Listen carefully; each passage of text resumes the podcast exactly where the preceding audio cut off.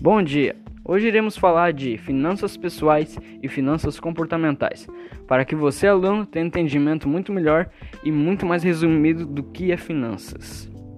Então, finanças pessoais nada mais é do que a aplicação do conceito do seu dinheiro para você, para sua família, para seus amigos e também para sua casa.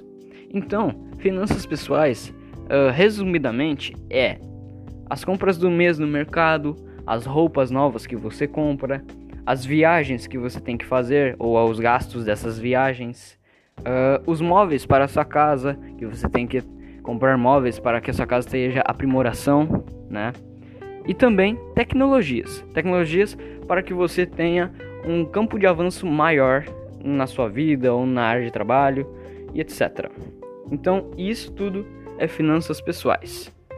Mas também existem finanças comportamentais, que nada mais é a explicação das emoções do investidor dentro do mercado de trabalho. Como ele trabalha com as suas emoções, uh, tendo tendências, tendo consequências.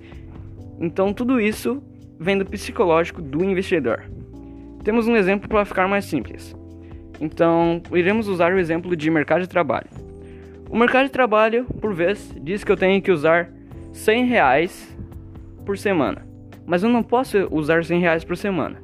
Então, eu devo trabalhar com as minhas emoções e devo trabalhar. Ah, se eu gastar esse dinheiro, vai me faltar? Se eu gastar esse dinheiro, pode haver algo que venha acontecer? Ou pode ser um investimento muito bom, isso vai me dar retorno? Então, isso exatamente é finanças comportamentais.